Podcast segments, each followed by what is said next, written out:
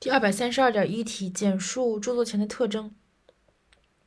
这道题的背诵方法是前后呼应的方法，它与第二百二十九题知识产权的特征、二百三十五点一题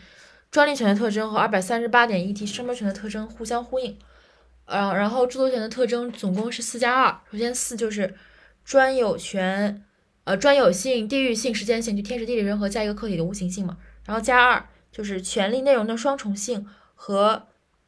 权利自动产生的特点，权利内容的双重性是指著作权包括人身权和财产权双重内容，不过两者的保护期限不同。